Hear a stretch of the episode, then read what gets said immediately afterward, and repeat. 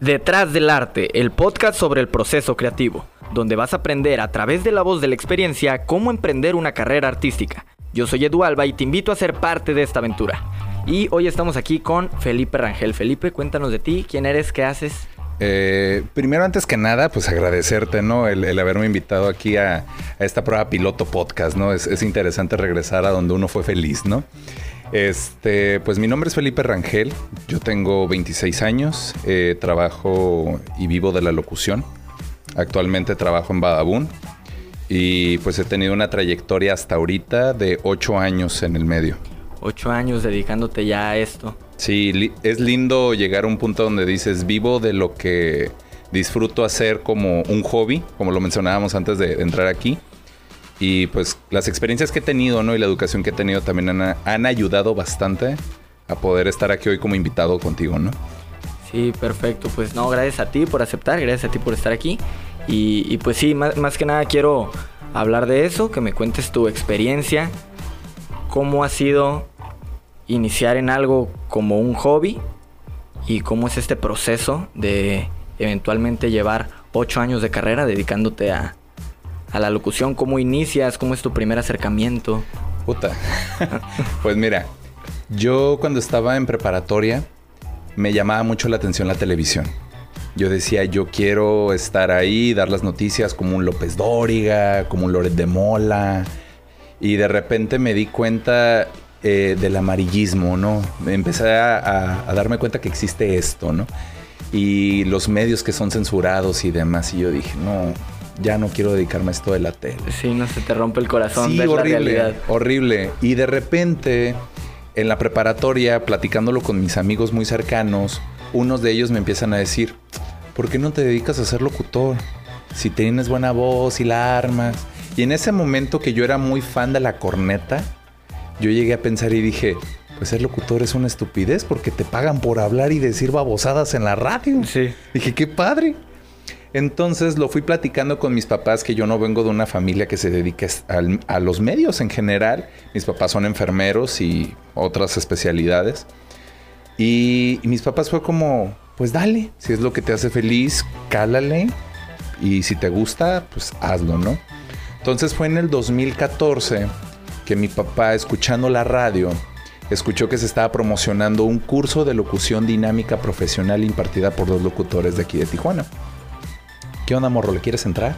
Ahí tenías cuántos años tenía, Ahorita tengo 18, tenía 18, 18 años. Okay. O estaba, estaba a punto de cumplirlos, me parece, algo así. ¿Y, tenías planes ya de entrar a una carrera universitaria como más convencional o algo así? ¿O, tú ya estabas más decidido por...? Yo sí quería, ya tenía la idea de estudiar comunicación, más no sabía en qué me quería enfocar todavía. Pero traía este piquetito de la radio, ¿no? Dije, vamos viendo cómo corre el agua. Entonces me meto a este curso y fue un curso intensivo de cinco semanas, un sábado, así, o sea, era ir todo el sábado cuatro horas. Ok. Y de repente era pues ver quizás todo lo que tú estás viendo en este diplomado, pero así, en fa, ¿no? Y gracias a estos mismos locutores tuve mi primer acercamiento con el sindicato aquí en Tijuana. Y fue gracias a este curso que me empecé a enamorar de la radio. Yo dije, es que ser locutor no es pararte enfrente de un micrófono y decir estupideces. Sí, que era esta idea. Tu, tu primer acercamiento fue ese, ¿no? Es, bien sencillo, es nada más llegar y, empezar a hablar. la respiración, modulación, ¿eso qué es? no me importa. Es, gente cotorreando, ¿no? Y yo puedo cotorrear también. Exacto. O sea, yo tenía ese trip, ¿sabes?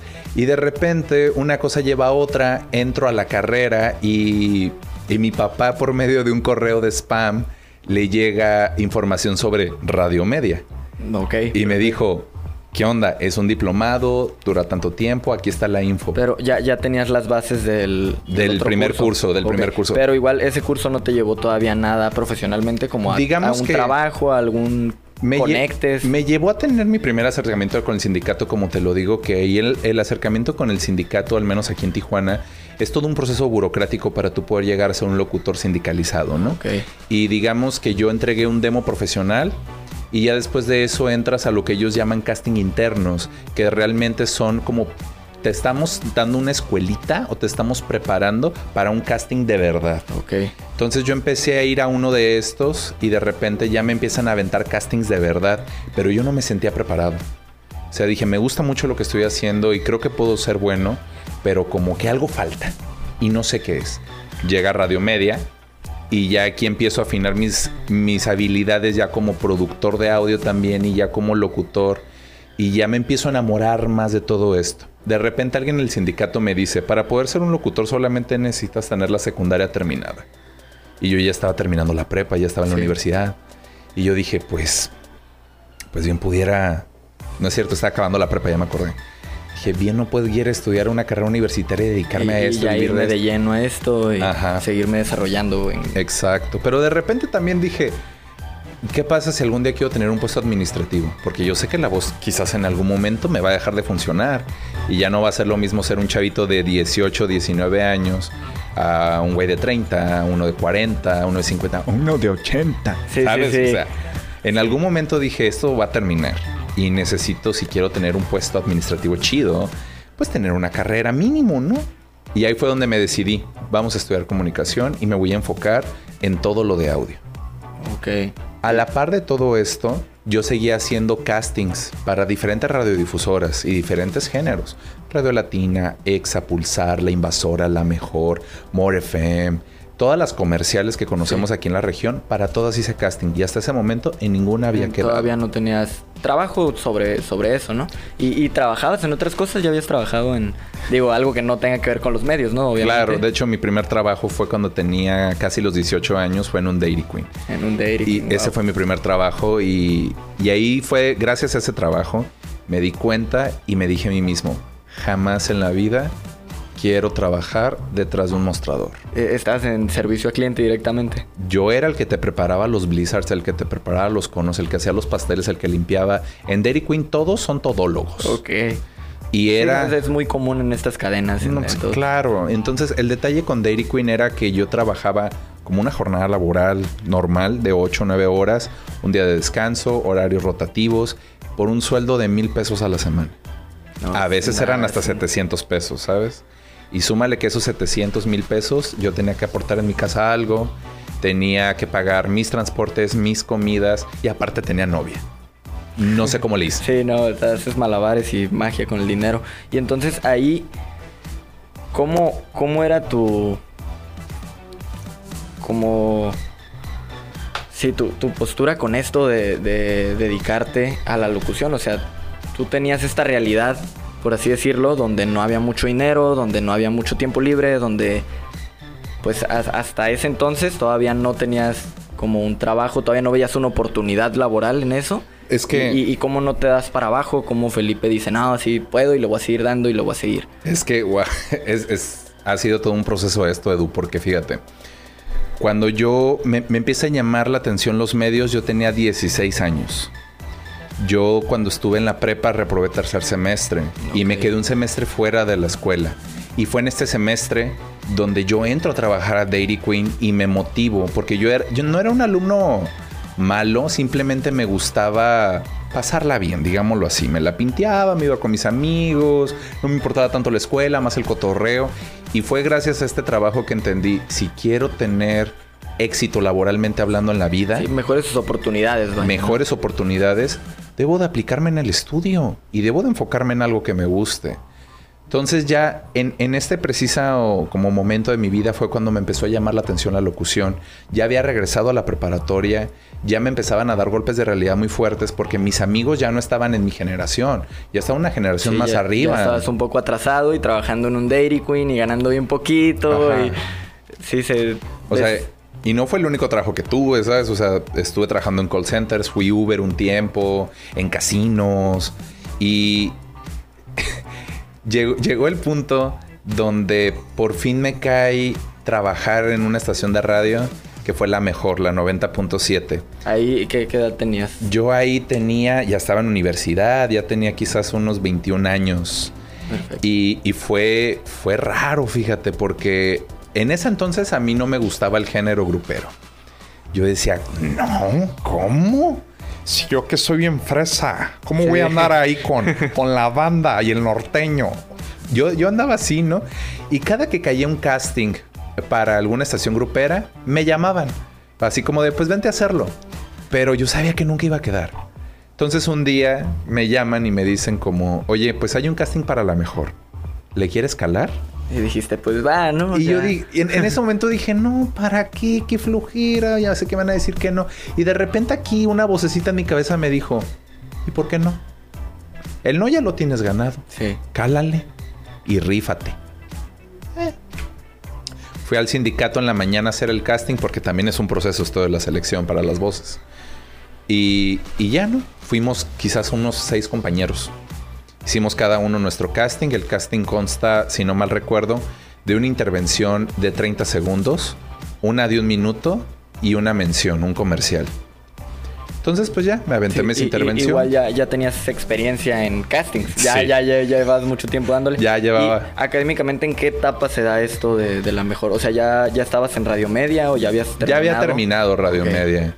Este, yo estaba, te digo, estaba estudiando la carrera de comunicación y estaba trabajando para un lugar que se llama eTraffic, que se dedican a dar el reporte de garitas para Telnor, el 707000, no sé si te tocó a ti. Pero básicamente es un servicio donde tú llamas desde tu celular 707.000 y hay una voz que te dice, Garita de San Isidro cuenta con 24 puertas abiertas. Pues Y, ese era, y ese eras tú. ese era mi voz. trabajo por dos años y medio. Y era un trabajo que me daba para poder estar en la escuela y poder tener un dinerito, ¿no? Y a la par yo seguía haciendo mis castings, mis castings.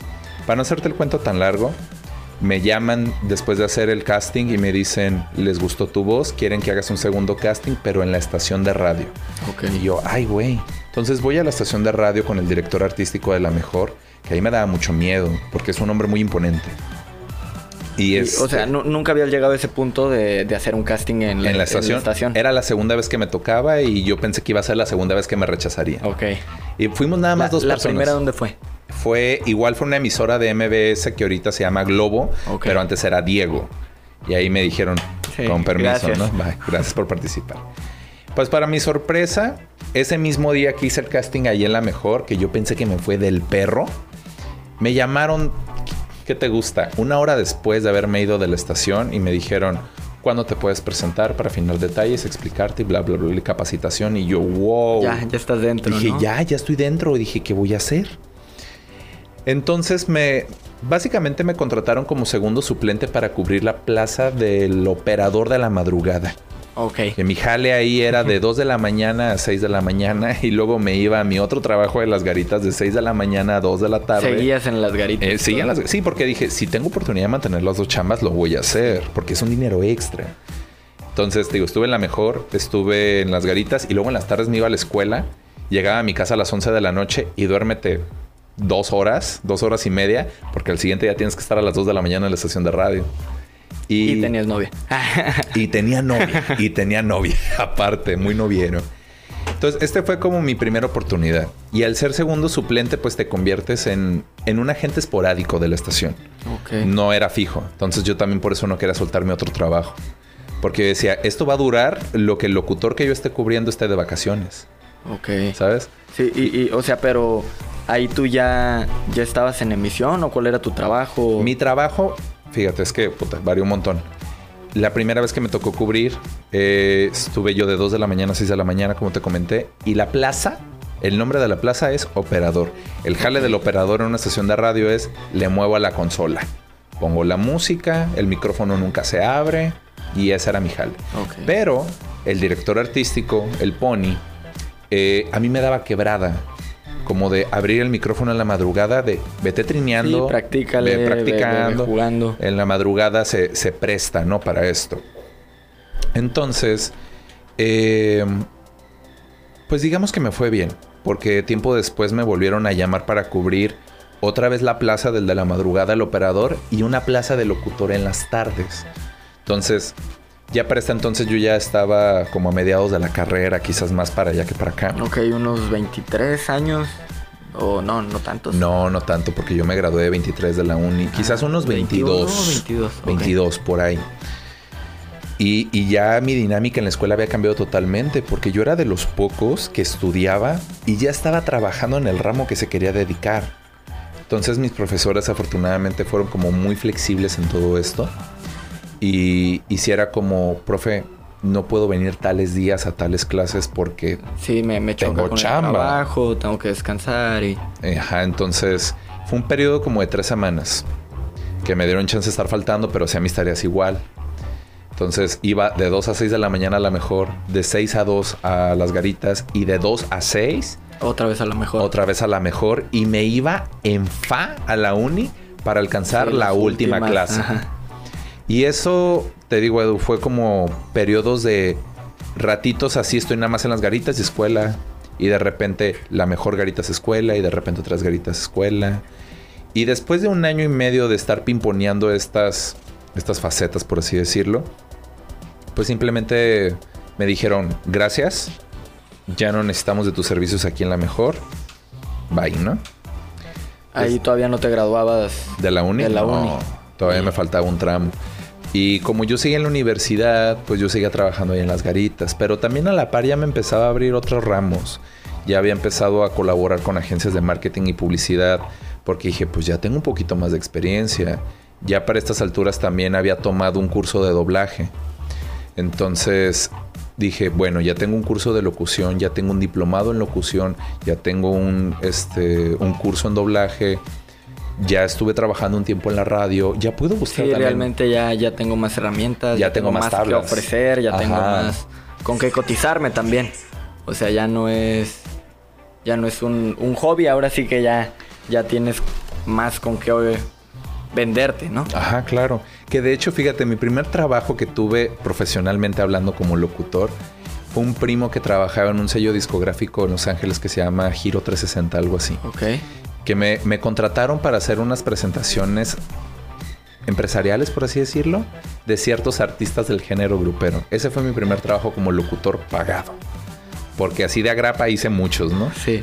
Pero ese yo dije, wow, o sea, y, y fue algo que pensé que dije, este audio no lo va a escuchar nada más mi primo, lo va a escuchar un empresario, dos, tres empresarios, multimillonarios o solamente ricos.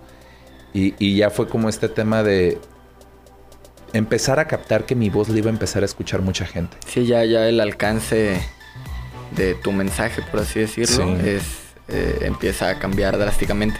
Claro. Entonces ya cuando entro a la mejor digo, wow, ya hay gente en los Ubers que me escucha, ya hay gente en las tortillerías que Sí, me en escucha. el taxi, la gente en la mañana. Sí, güey. Bueno, en Entonces, la madrugada, ¿no? Bueno, ya te subiste en las tardes. en las tardes, de hecho, estaba divertido es el de las tardes porque era la unidad móvil. Entonces, ahí me ves, no, mi gente, que estamos aquí ubicados en tal gasolinera y que ven, que por su premio, que llévelo, y que taca, taca, taca, taca, taca. Y de repente la gente ya me empezó a ubicar. Porque en ese entonces mi apodo era el Felo. El felo. Entonces era como que, ay, tú eres el Felo. Y yo, ay, me ubica. Yo, sí, sí soy yo. Ay, me puedo tomar una foto contigo. Y sí, claro. Y te digo, empiezo a tener este crecimiento, ¿no? Ya, ya a estas alturas, cuando ya la mejor me dice, con permiso, bye, que te vaya bien, muchas gracias por tu servicio. Yo empecé, digo, a trabajar con agencias de marketing, publicidad, pero de forma esporádica. Es, es eh, freelanceabas nada más. Súper freelance, Sí. nada de, de no, lleno. no había contratos, no había nada, era por No. trabajos. Yo, yo de cierta forma les pedía como que hubiera una cierta exclusividad porque por lo mismo casi no hay muchas chambas. Entonces dije, pues que caigan todas para acá, ¿no? Para Miguelito, dije yo. Y, y a la par seguía con las garitas. Y las garitas yo dije, de aquí me voy a ir cuando ya termine la carrera porque es un jale que nomás me está alivianando la carrera. Efectivamente. Acabé la carrera, dejé ese trabajo, me metí de lleno a trabajar en una agencia de marketing. Y a la par de esto, en mi último semestre de la uni, yo estuve trabajando en una, en una, bueno, en una campaña política que se convirtieron en 12. Ok. Entonces yo era la voz oficial del partido a nivel regional Tijuana de los candidatos a diputados y a presidente municipal de esas elecciones. Entonces ya también dije, cállate, todo Tijuana está escuchando PRD. Sí. ¿Sí sabes? Ya cuando acaba esta campaña, consolidamos la agencia de publicidad como tal. Dejo las garitas, ya acabé la universidad y me meto, me meto de lleno. Y de repente llega el cobicho, ¿no? Y el cobicho nos dice, pues no hay clientes. Sí, ya. Se, se, se queda esto cerrado, ¿no? Y pues nos se dije- pausó, pues todo el mundo, ¿no? se pausó horrible. Y tuve que regresar a las garitas. Porque era mi clavo seguro. Bueno, pero lo bueno que tenías la oportunidad ahí. Sí. ¿Cuánto tiempo duraste en total? En total, dos años y medio.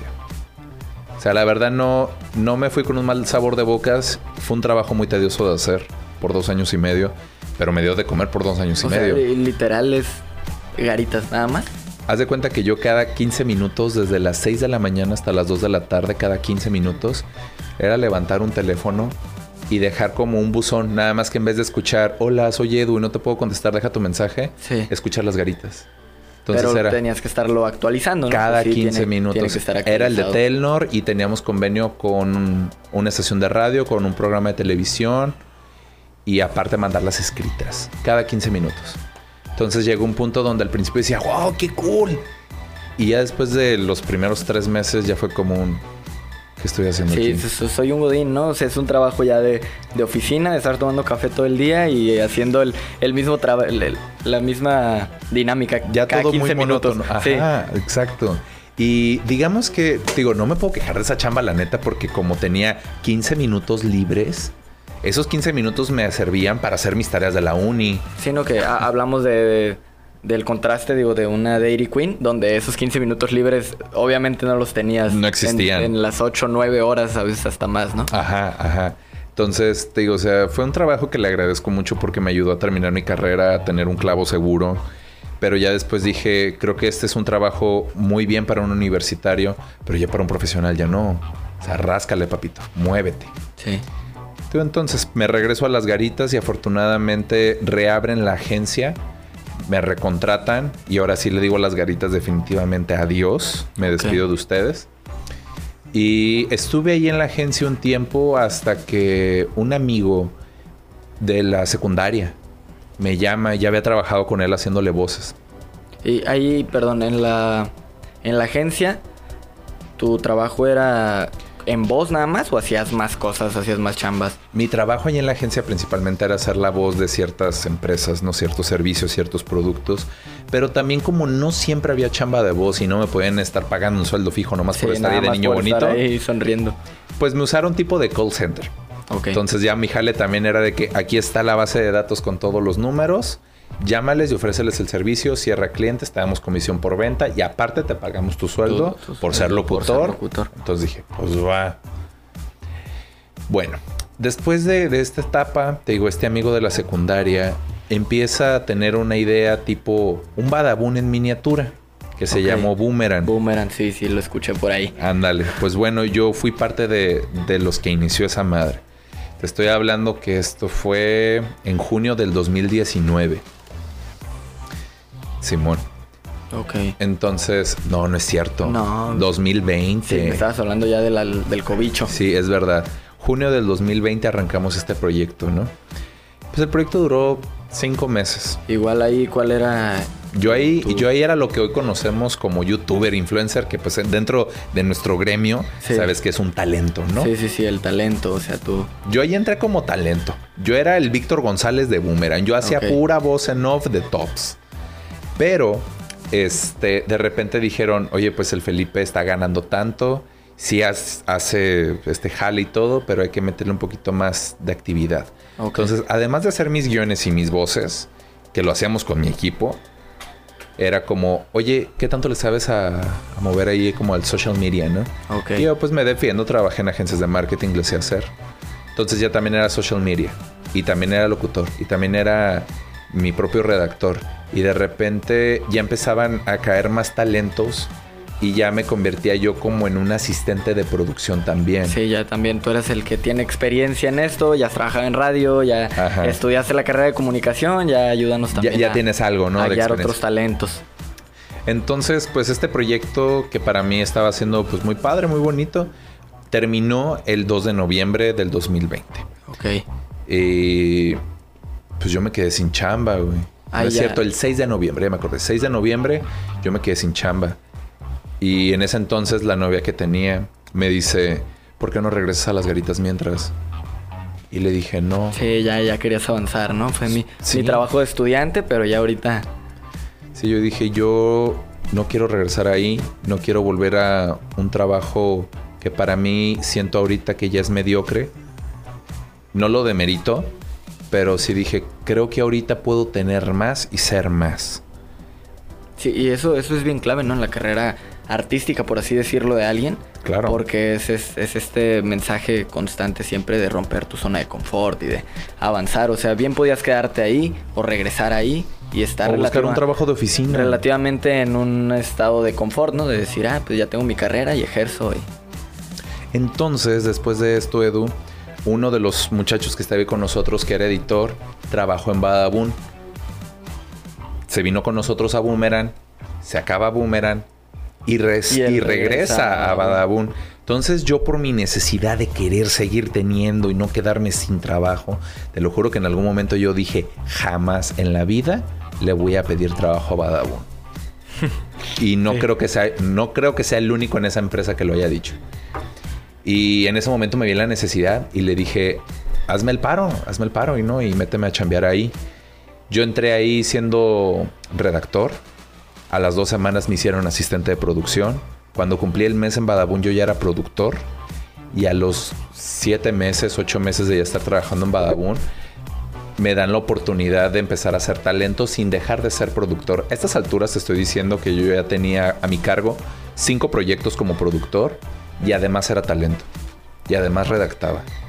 Entonces, poco a poco fue evolucionando el proyecto. Igual, desde que tú llegas a Badabun, tú llegas con esta tirada, ¿no? De yo voy a hacer talento. Sí, vengo de... hacer talento acá, vengo de ya haber trabajado en radio, tengo tal educación. Sí, exacto. De hecho, el, la persona que me entrevistó, uno de los socios, me dijo, ¿tú a qué le tiras? ¿Qué quieres ser?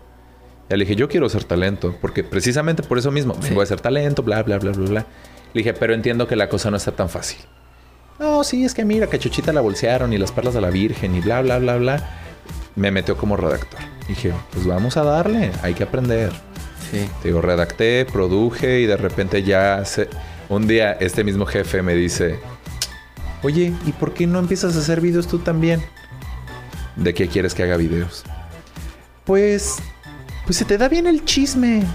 ¿Por qué no haces videos de chismecitos? Sí. Y yo, te lo vengo diciendo desde el día uno, pero jalo. En fin, pues actualmente ya llevo en Badabun casi dos años trabajando, más de un año como talento. Estoy muy feliz. No creo que estoy donde debería de estar. Creo que todavía hay algo más para mí en un futuro. Pero por lo pronto me siento pleno.